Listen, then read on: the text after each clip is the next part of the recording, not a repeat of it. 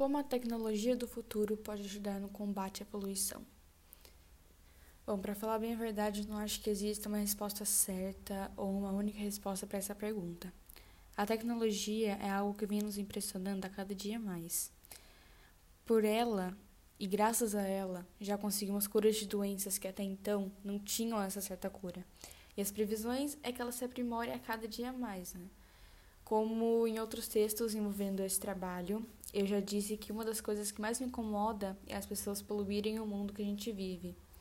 Não acho justo termos que ver lugares tão lindos com pessoas dormindo em cima de montes de lixo, tendo que conviver com o cheiro, rios sendo poluídos, animais morrendo até mesmo.